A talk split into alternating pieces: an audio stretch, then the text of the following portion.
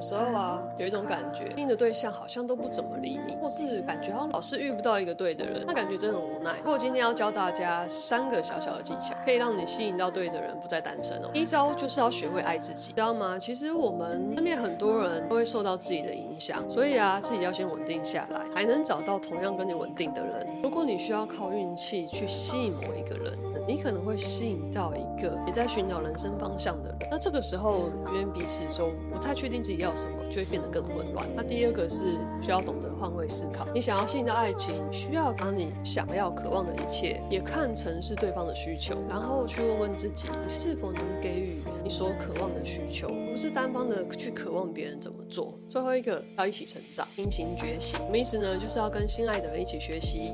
分享彼此的成长，这样就能一起走得更远，珍惜彼此的感情。相信大家都一定能可以好好学习这三个小技巧，吸引到对的人。